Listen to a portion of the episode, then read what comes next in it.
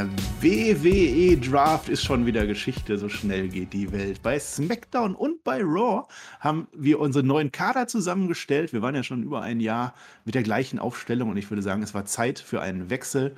Ja, wir haben die gleichen Storylines jetzt erlebt. Das ist auch noch so der Rest der Pandemie-Ära, die da so durchgeht. Und die WWE hat fleißig durchgemischt und das wollen wir jetzt gerne analysieren. Ich vielleicht nicht ganz so professionell, aber dafür umso professioneller der Mann an meiner Seite, der Herr Flöter mit OE. Hallöchen.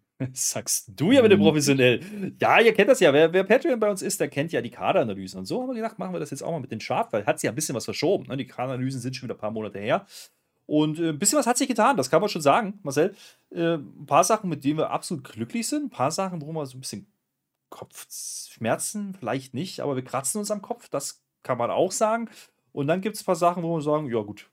Ja gut, äh, ist auch egal. Aber und das ist ja nicht bloß der Punkt, es geht ja nicht bloß um die Namen, die hin und her geschoben worden sind, sondern was machen wir jetzt damit? Ja, war das jetzt so sonderlich gut? War der Draft auch gut umgesetzt? Und es war ja wieder ein bisschen anders. War ja nicht das Shake-Up-Prinzip, war ja wieder ein bisschen oldschool. Man hat mehr oder weniger Namen vorgelesen. Auch darüber werden wir kurz äh, diskutieren können an dieser Stelle. Und deswegen machen wir das hier gesondert. Ja, wir haben natürlich bei der Raw und bei der SmackDown Review schon ein bisschen drüber geredet.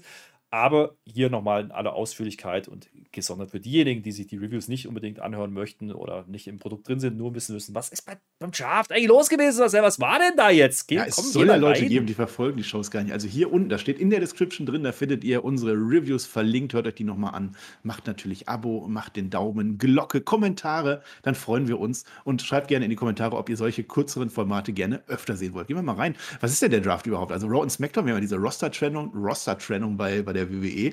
Und äh, wir müssen dann natürlich dafür sorgen, dass wir zwei interessante Brands haben. Dahinter stecken zwei große Sender. Fox bei SmackDown und das USA Network bei Raw. Die müssen wir auch irgendwie zufriedenstellen. Und deswegen machen wir unsere Draft-Folgen. Das, das ging äh, frühzeitig los mit äh, der, der ersten Roster-Trennung. Und dann nach ziemlich langer Zeit damals hat man das gemacht, um wieder zwei Champions überall zu haben. Wir haben jede Menge Gürtel mittlerweile rumfliegen. So hat sich das weiterentwickelt. Wir hatten auch nicht immer einen Draft gehabt. Manchmal kamen auch die Superstars einfach nur rein, wie das so gepasst hat. Ähm, am Anfang hatten wir Mick Foley und, und Stephanie McMahon gegen Daniel Bryan und Shane McMahon. Da war richtig Story noch hinter.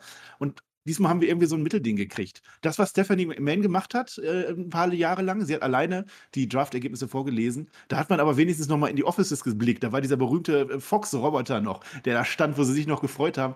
Die Mühe hat man sich nicht gegeben, so viel kann ich sagen. Wir hatten einen Draft, der bestand nur aus Namen vorlesen. Das kann man leider so sagen. Und deswegen frage ich dich, Herr Flöter, hat dir dieser Draft gefallen, als erste Frage? Hm, von der Umsetzung her nein, weil wenn man den Draft schon so macht, also da war halt, ne, das, das war halt wirklich, wie gesagt, die Namen stehen fest, wir lesen sie bloß noch vor und das sollte Spannung erzeugen. Also früher hat man ja zum Beispiel auch, ne, gab es ja auch mehrere Jahre, wo die alle zusammen im Lockerroom gesessen haben, beispielsweise. Gut, ist Corona, ist vielleicht ein bisschen schwierig, aber äh, das sind alles so Sachen, so Stilmittel, die hat man komplett nicht verwendet. Man hat auch sehr, sehr wenig außerhalb der Reihe gemacht, ähm, Richtung Storytelling. Ja, auch sowas hat man ja früher getan. Hier war es wirklich einfach nur A nach B oder B nach A oder A bleibt bei A. Das ist gleich der nächste Kritikpunkt. Also ich würde das Format Format deutlich interessanter finden, wenn man nicht die, die Namen nochmal erwähnt, wer bleibt denn jetzt, wo er ist. Weil wenn wir die rauslassen, ja, dann brauchen wir auch keine zehn Blöcke in zwei Shows. Dann haben wir nämlich relativ schnell ja die großen Namen auch. Weil ganz ehrlich, mich interessiert nicht, wo Akira Tosawa demnächst rumspringt. Das ist so eine Sache, wo ich mir denke, so, mm, ja, und dann, mhm. und das ist wieder ein Kritikpunkt, und das muss man auch einfach ansprechen, die Reihenfolge, wie diese Drafts vorgetragen wurden, fand ich sehr, sehr irritierend. Ja? Also man hat aufgeteilt zwischen Raw und SmackDown, das verstehe ich, ja. Wie diese Draft-Pools sich aber zusammengesetzt haben im Sinne von, wann wird denn welcher Name aus welchem Pool gezogen, das hat man uns nicht erklärt. Also es wäre meines Erachtens dann, wenn man es schon so macht, einfach gewesen, man hätte gesagt, okay, das ist der Pool, heute werden die Namen gedraftet und dann geht's los. Hat man mhm. nicht gemacht und dann kommt es halt ein bisschen zu skurrilen Situationen, dass dann im Endeffekt ein Sami Zayn ja hinter einer Carmella oder wem auch immer äh, auftaucht, das ist ja irgendwo noch vielleicht vertretbar, aber wir hatten auch ganz am Anfang schon das Problem, dass Champions gedraftet wurden, auch von der Gegenseite nicht. Äh, das war bei SmackDown schon im ersten Block der Fall und da wird man dem Stellenwert manchmal nicht gerecht. Also wenn man da rein interpretieren möchte, wie hoch ein Wrestler im Ranking steht oder in der ne, angesehen ist, dann kann man diesen Draft eigentlich komplett in die Tonne drehen, weil das war teilweise echt willkürlich und das finde ich ein bisschen bisschen verschenktes Potenzial einfach. Und Es, das es ist war, dann mein Kritikpunkt. es war nicht konsequent gebuckt und es wurde vor den Shows gesagt, wer nicht gedraftet wird aus diesem Pool, und das war bei SmackDown ein Pool von 16 Leuten, der kann sich hinterher als Free Agents anschließen im Brand, wo er will. Das haben sie nicht durchgeführt, sondern es waren diese 16 Leute plus noch ein Rest, der dann hinterher bei, bei äh, Talking Smack äh, rumgedraftet wurde und bei Raw war das ähnlich, bei dann Raw da Talk, mit Raw ja. Talk. Das heißt, man hat das Roster einfach in zwei geteilt, willkürlich, ohne dass wir wussten, wer wo war und hat daraus dann gezogen. Und es hat eben, wie du schon sagst, nicht zusammengepasst, weil wichtigere Namen teilweise hinter unwichtigeren kamen, was eigentlich in der Storyline keinen Sinn macht. Und äh, da bin ich so ein bisschen, äh, wo die Gründe dahinter für. Ich habe das Gefühl, das hat mit den Networks zu tun. Hm. Die haben ja durchaus einen Stellenwert in der WWE. Da fließen Ja. Milliarden von, von Fox. Ich glaube, dass die Networks sich gesagt haben, wir möchten diesen Namen haben, wir möchten den bei uns haben, den, den, den. Da wurde wirklich verhandelt. Das heißt, es ist ein echter Draft tatsächlich stattgefunden, so habe ich das Gefühl. Dann hat man die Roster so Mhm. aufgeteilt, man hat Becky Lynch da eingepackt, man hat Roman Reigns da eingepackt, dann war Bobby Lashley hier und dann hat man den Rest dann einfach so, wie es gerade gepasst hat, gemacht. Kann das sein?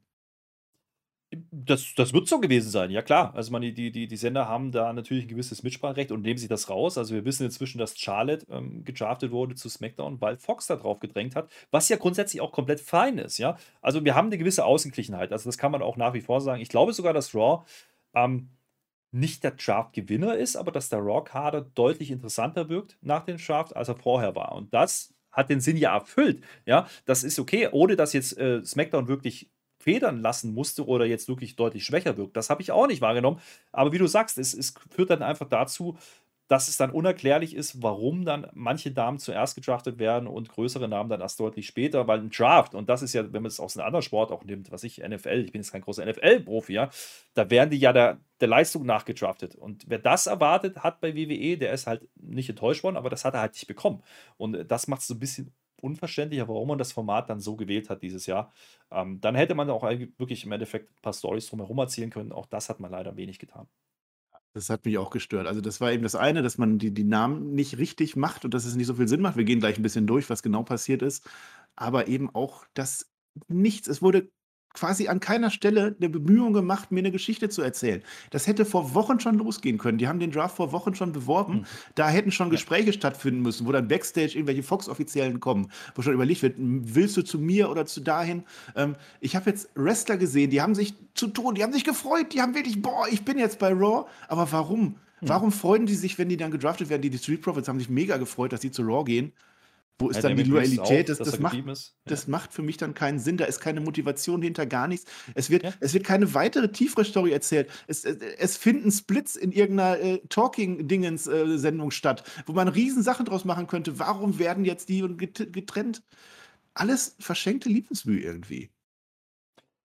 Ja, und wenn das dann noch gepaart ist mit, wir müssen es ja möglichst ausgeglichen halten ähm, und man kann Muster erkennen, ja, obwohl man so komisch draftet, dann nimmt das halt dem Ganzen ein bisschen den Spaß, also für mich zumindest. Also das waren unterhaltsame Entertainment-Shows, haben wir ja auch bewusst so deklariert, das waren keine normalen Weeklies, das glaube ich, kann man schon sagen, es stand komplett im Fokus. Man hat überall groß Draft draufgeschrieben und hat das so beworben, aber das hat es dann halt nicht delivered. Dadurch, dass man es eben nicht irgendwie mal ein bisschen überraschend gemacht haben. Das einzige oder die einzigen zwei Stories, die wir gesehen haben, waren im Endeffekt die Geschichte mit den Usos, die bei Raw noch nicht gedraftet wurden. Ähm, aber auch da hat man am Endeffekt bei, bei, bei SmackDown nicht gedraftet worden, bei Raw äh, dann nicht mehr was draus gemacht, was ich absolut schade finde, ja. Dann lass doch den, den, den Paul Heyman dann noch ein bisschen verzweifeln die Show über und nicht beim ersten Draft-Pick. Man macht doch äh, schon eine Story bei. SmackDown. Die Ja. einzige, die man macht, wäre doch gut und dann.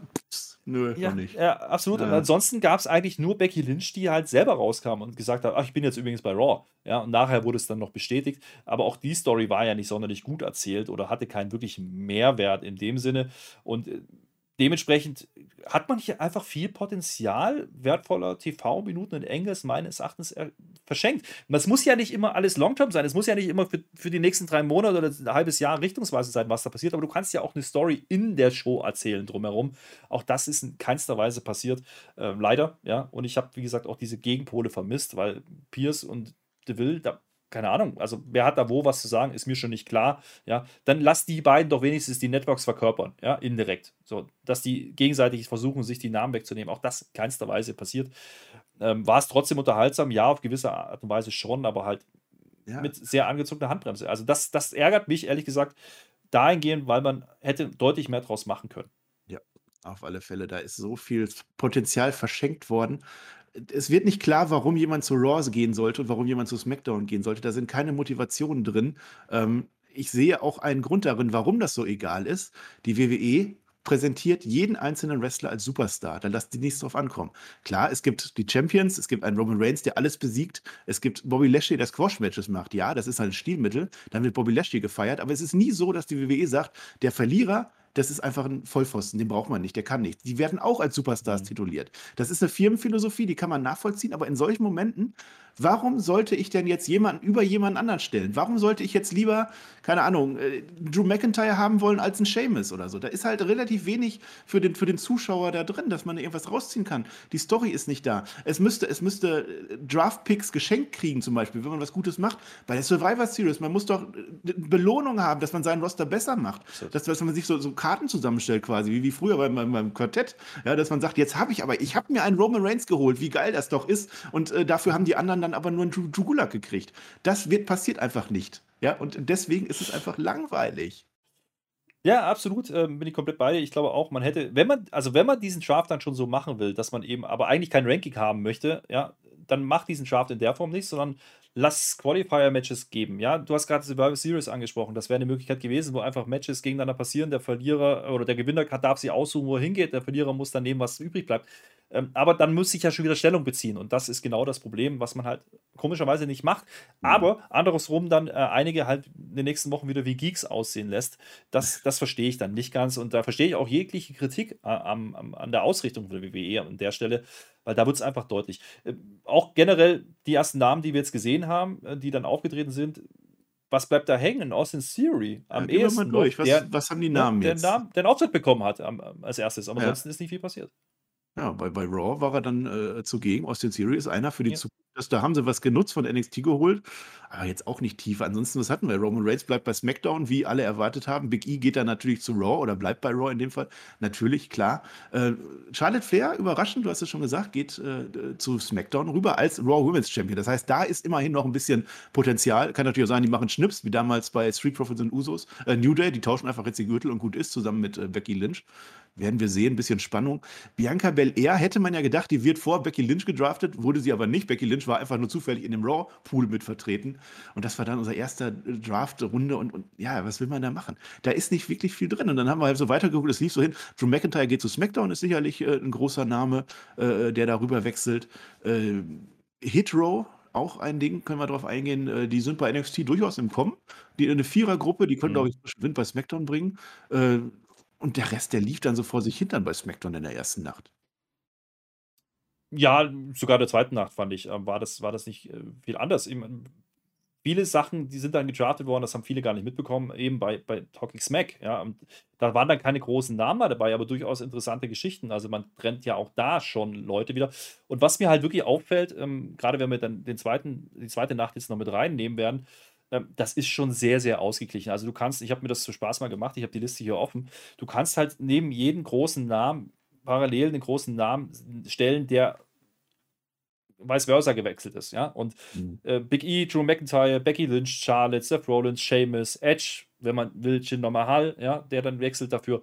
Ähm, das sind alles so Sachen. Ach, dann hast du die Mitkader mit Owens, Jeff Hardy, Finn Balor, Ricochet. Das sind alles so, die sind alle so auf ein Standing und das ist das, was es halt dann wirklich unspektakulär macht, weil du immer das Gefühl hast, ja, okay, das ist halt sehr ausgeglichen. Auch die Tech-Teams, wenn ich Hitro da jetzt mit reinziehe, sind es genau fünf mhm. da und fünf da, die gewechselt sind. Und ähm, da merkt man einfach, okay, man hat sich nicht so wirklich getraut, ähm, da was Neues zu machen. Und bei den Frauen, ja, bei den Frauen, da werden wir gleich nochmal gesondert drüber diskutieren müssen, weil äh, wenn quasi gefühlt eine komplette, ich sag jetzt mal Mit- oder Undercard bei den Frauen einfach nur die Farbe wechselt, habe ich nachher trotzdem dasselbe Ergebnis. Ja, nur halt bei Raw und nicht mehr bei SmackDown. Und das, ja. das sind Sachen, da brauche ich sie nicht draften. Also dann, dann verstehe ich den Hintergrund nicht. Und nach der Nacht 1, da haben wir ja noch ein bisschen drüber diskutiert. Oh, baut man jetzt hier bei SmackDown eine super Women's Division, mal um es ein bisschen zu übertreiben. Ja, da waren alle da. Alle großen Namen waren bei SmackDown auf einmal, außer vielleicht Alexa Bliss, aber die ist eh ein bisschen außen vor. Ähm, ich hätte mir gewünscht, die hätten das wirklich mal gemacht. Ja, also, dass sie nicht immer versuchen, beide Kader komplett auszugleichen. Aber das ist halt das Problem mit den Networks. Das werden die nicht hinbekommen.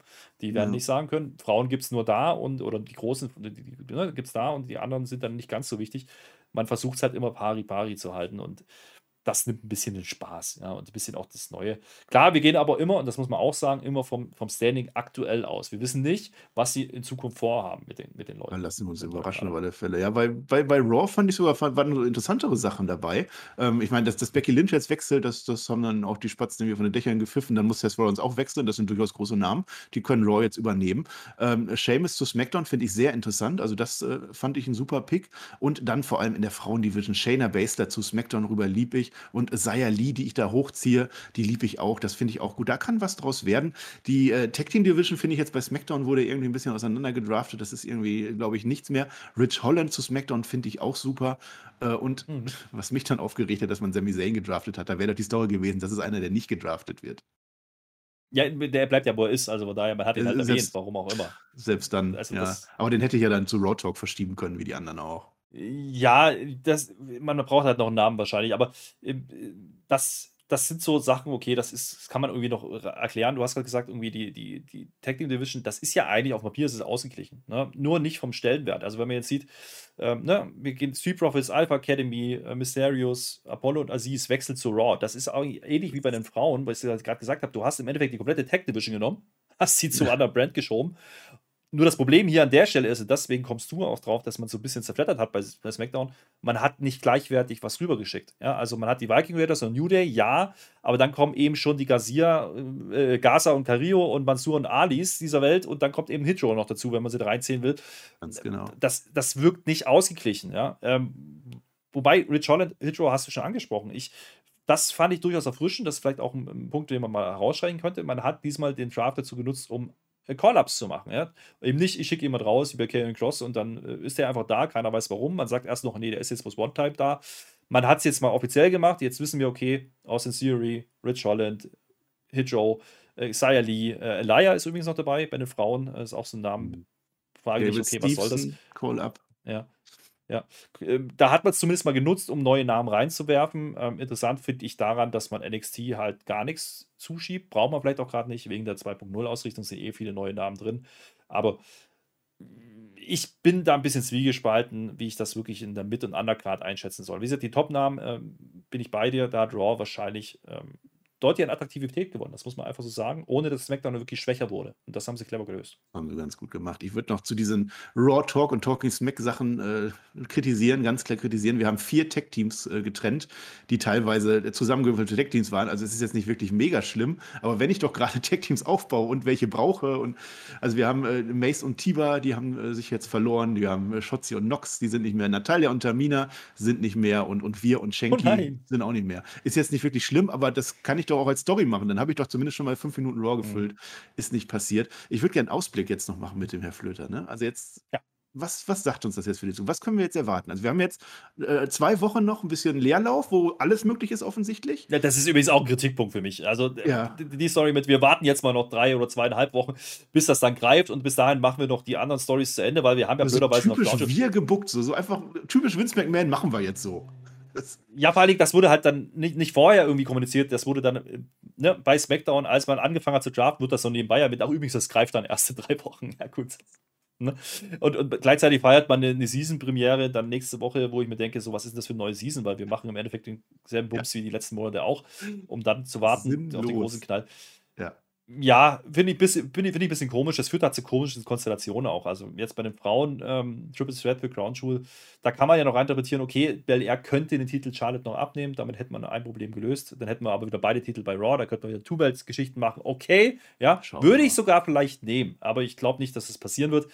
Ähm, Ausblick ist insofern, ehrlich gesagt, ein bisschen schwierig, weil da so ein paar Namen dabei sind, wo ich ein paar Fragezeichen hintermache. Ja? Also Kevin Owens müssen wir mal abwarten, ob der nochmal eine Rolle spielt. An sich, äh, großer Name, der bei Raw jetzt sicherlich reinpasst, bin ich mir sicher. Für Bella ähnlich, kann ich mir noch nicht so richtig vorstellen nach der Niederlage. Interessant auch da, dass man halt den Demon jetzt nicht außen vor gelassen hat, sondern man erwähnt sogar, das sind ja im Endeffekt zwei Charaktere. Ähm, das sind so Sachen, so einer wie Stevenson, ja, der ist für mich keiner, der jetzt im aktiven Kader auftauchen wird in, in naher Zukunft. Ich glaube, das ist einfach ein PR-Ding, dass man ihn jetzt nennt als Goldmedaillengewinner. Man nutzt das halt, das ist in Ordnung. Ähm, am Ende, und das ist das, was ich so ein bisschen traurig finde, im Sinne von, da wäre vielleicht auch mehr Shake-up-Mentalität drin gewesen, wenn ich jetzt dann wieder Edge gegen Rollins kriege, nur halt bei Raw. dann will ich das nicht mehr sehen. Ich, ich hoffe, dass die Fehde dann zu Ende und auserzählt ist über Crown Jewel, was auch immer. Ähm, die Gefahr besteht halt einfach, dass man das jetzt einfach weitermacht. Bei den Frauen übrigens halt genauso. Ähm, in der Mid- und Undercard, also die ganzen Carmellas und Selina Vegas und äh, Liv Morgens, ja, die sind alle jetzt bei Raw ich hoffe nicht, dass man den Stiefel weiterfährt. Und das ist für den Ausblick, ne, bin ich mir schon nicht sicher, wenn ich das sage, weil die Gefahr besteht halt so. Und wenn man jetzt da wirklich bloß die Farben gewechselt hat, bei einigen, dann finde ich es schwierig.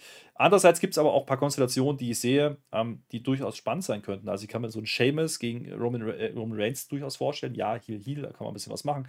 Aber Seamus ist einer, der macht nie schlechte Matches. Ja? Das ist einer, den kannst du da reinstopfen. Jeff Hardy auch bei SmackDown als Aufbaugegner. Du hast jetzt viele junge Namen mit drin, die noch nicht großes Standing haben. Es ist sicherlich ein Potenzial, was da ist. Ricochet, der nicht mehr hinter 24-7-Title herläuft, könnte gewisses ne, Potenzial bringen. Aber alles andere lässt jetzt wenig zu auf Spekulation. Also bei den Frauen hat man es leider dann nicht gemacht, dass man eben eine super Women's Division gebaut hat. Ähm, sehr schade, wie ich finde. Das hätte durchaus einen Reiz gehabt. Äh, Wenn es dann jetzt wieder ne, Becky und, und Bianca Belair ist bei Raw, ähm, weiß mhm. ich nicht. Ein paar Namen sind ja noch nicht aufgetaucht. Ne? Also Alexa Bliss wurde genannt, die ist bei Raw geblieben. Also da gibt es noch ein paar frische äh, Sachen, die man da machen kann. Äh, aber sie ist erstmal raus. Und dann gibt es noch ein paar Namen, die halt gar nicht erwähnt wurden, ähm, die Bailey als verletzt sind oder Bailey, genau, die jetzt aktuell noch nicht zugeordnet sind. Die werden halt irgendwann auftauchen. Zumindest das hat man gelassen. Ähm, Finde ich auch in mhm. Ordnung. Ich glaube, und das ist das, um ein bisschen Fazit drunter zu machen, Strich drunter zu machen, wie ich diesen, diesen Draft einschätze. Er war nicht, nicht spannend umgesetzt. Und der Punkt, der hätte spannend werden können, nämlich, dass die anderen, die nicht gedraftet werden, sie frei entscheiden können. Da hat man eine Chance vertan, weil die Stories wären sicherlich auch in der Mitte- und Undercard interessant gewesen. Wer taucht wo auf? Wann macht man was? Das hätte man über Wochen ziehen können, auch über Groundshow hinaus. Hätte ich gerne gesehen, hat man leider nicht gemacht. Mhm. Ähm, vielleicht auch wieder, ne, weil man den Sendern halt klar präsentieren muss, das ist unser Kader, das sind diejenigen, die bei SmackDown sind oder bei Raw sind weiß ich nicht. Äh, kein toller Draft, aber ich freue mich trotzdem drüber, dass er jetzt passiert ist. Und das muss man auch sagen. Das gehört auch dazu. Denn, sind wir ehrlich, äh, die Konstellationen, die wir jetzt hatten, gerade bei Raw, die waren auch durchgespielt. So, und äh, jetzt haben wir wieder ein paar neue Konstellationen mit Lashley und, und, und vielleicht ein Seth Rollins Edge. Da kann man ein bisschen was machen. Äh, da freue ich mich drauf. Und ähm, ja, die neuen Namen, Rich Holland, auch das sind Leute, da bin ich sehr gespannt, wie man die jetzt einführen wird. Wir haben jetzt einen ziemlich durchgewürfelten Staffelstart auf alle Fälle. Der findet jetzt bei SmackDown direkt statt. Da sind wir auch fast am Ende. Das heißt, wir haben jetzt noch so ein bisschen, wo die Roster bunt durchgemischt sind, wie es gerade passt. Dann kommt Saudi-Arabien, was immer da passiert, und dann beginnen die neuen Shows. Ich bin gespannt auf alle Fälle. Ich denke, die, die Grundausrichtung wird bleiben, dass SmackDown einfach mehr die, die Wrestling-lastischere Folge wird, wie auch immer. Bei Raw dann eher die skurrilen Sachen passieren. Ja. Elastisch, wie auch immer das Wort ist. Ja, dass, dass das zumindest gleich bleibt. Ähm, dass man das jetzt mit diesen drei Wochen macht, wollte ich noch dazu sagen, dass das könnte ich verstehen, weil wir hatten auch eine Phase gehabt, wo wir äh, zwei Pay-Per-Views gegenseitig aufgebaut haben. Das war damals, glaube ich, auch Crown Jewel oder zumindest in Saudi-Arabien Arabien-Event und Clash of Champions oder irgendwas nach dem Draft. Dann lief dann, ich glaube, Bray Wyatt vor allem und Randy Orton wurden schon getrennt, hatten aber noch ein Match und ich glaube noch einen Fall. Das wollte man vielleicht vermeiden weiß ich nicht, die, die ganze Trennung, die wir da gesehen haben, das kann ich auch noch mal kritisieren. Und äh, ein letztes äh, Statement würde ich noch sagen, dass es überhaupt eine Roster-Trennung gibt, das finde ich absolut in Ordnung. Da war ja auch so die Debatte, die jetzt aufgekommen ist, ob das überhaupt noch Sinn ergibt. Ob man nicht einfach sagen kann, ein großes Gesamtroster und bei Raw kommt dann halt wer und wenn einer over ist, dann kommt der bei SmackDown auch. Dann hat man aber genau dieses Chaos, finde ich, was wir jetzt in zwei Folgen gesehen haben, dass eben alles möglich ist. Jetzt kommt auf einmal noch einer rein, dann haben wir ein Roster von 100 Leuten. Da finde ich das schon sinnvoll, dass ich zwei verschiedene habe und dass sich die Shows auch unterschiedlich anführen, weil sonst dann, dann will ich das auch gar nicht mehr sehen. Mhm. Dann ist Raw nicht mehr anders als SmackDown und habe ich noch mehr Einheitsbrei. Also das finde ich in Ordnung. Dann bin ich am Ende, Herr Flöter, dann kannst du jetzt gerne noch die Leute verabschieden. Ich, ich würde noch kurz einen Satz dazu sagen. Ähm, du kennst meine Meinung dazu, glaube ich. Äh, haben wir schon ein paar Mal drüber gesprochen. Ich bin großer Fan der alten Schule. Ja? Ich bin in den 90er Jahren groß geworden mit Wrestling und ich habe diesen Roster-Split nie gut gefunden, egal zu welchem Zeitpunkt. Dann hat man ihn mal wieder aufgehoben, dann haben wir ihn wieder gemacht. Ich glaube, dass gerade die Hochzeit im Wrestling ähm, auch vor allen Dingen deswegen funktioniert hat, ja, also Monday Night War, ähm, weil eben die großen Stars überall zu sehen waren und das ging. Ja. Natürlich leiden dann andere Namen. Andererseits, ganz ehrlich, bin ich persönlich bereit, gerne eine Dana Brooke oder eine Gaza oder ein Guerrillo zu opfern, wenn wir dafür konsistente Stories kriegen. Das würde aber auch bedingen, dass man, und da bin ich, gebe ich absolut recht, dass man nicht jede Woche zweimal Drew McIntyre, zweimal Big E oder wem auch immer zeigt oder Roman Reigns, sondern dann auch wieder abkühlen lässt, mal wieder rausnimmt, so wie man es früher gemacht hat, ähm, dann könnte ich komplett auf den Roster-Split verzichten. Also da würde ich dir widersprechen an der Stelle, aber das ist nicht schlimm und deswegen mache ich jetzt hier einen Deckel drauf. Schreibt gerne das ist gut. Kommentare. die Kommentare, genau. Ja. Was, was, ihr, was ihr davon haltet. Also Roster-Split, ja, nein, das ist vielleicht mal so eine Grundsatzfrage. Ne? Wie ist da die Stimmung aktuell? Und dann dieser dieses, dieser Draft, war der jetzt sonderlich erhellend? Ich glaube, namenstechnisch war es schon interessant. Da waren ein paar Sachen dabei, haben wir gerade angesprochen. Aber der ganz große Boom und der ganz große, ne, der ganz große Punkt, wo wir jetzt sagen, jetzt haben wir wieder Aufbruchsstimmung, jetzt machen wir was Neues. Also, das habe ich nicht gesehen. Ähm, das habe ich mir ehrlich gesagt erhofft. Und äh, jetzt mal gucken, was sie draus machen. Vielleicht auch mal reinschreiben, wer ist euer Future Champion bei den Frauen? Ich weiß es nicht. Und ja. wie hättet ihr gedraftet? Wie hättet ihr gedraftet? Ja. Also äh, da gerne auch mal gucken, was ihr, was ihr vielleicht bei Twitter und Instagram und so geschrieben habt, äh, was eure Top-Drafts gewesen wären. Ich habe übrigens alle getroffen. Ja. Also nicht, weil ich zwar nicht klug bin, sondern weil ich WWE leider zu oft gucke und einschätzen kann. Nice. Ähm, heißt nicht, dass das jetzt die besten Namen gewesen wären und ich dies so gemacht hätte, aber gut, das ist ein anderes Thema. Das könnt ihr auch drunter schreiben, ob ihr damit zufrieden wart oder nicht. Äh, an der Stelle, Marcel, bin ich auch raus. Äh, tschö mit OE. Äh, wir hören uns bei Raw und bei SmackDown und überhaupt äh, hört die anderen Jungs auch. Ihr kennt das Spiel. Und gerne auch Kommentare dazu, solche Formate öfter oder nicht. Das würde uns auch interessieren. Marcel, ich bin raus. Tschüss, bis dann.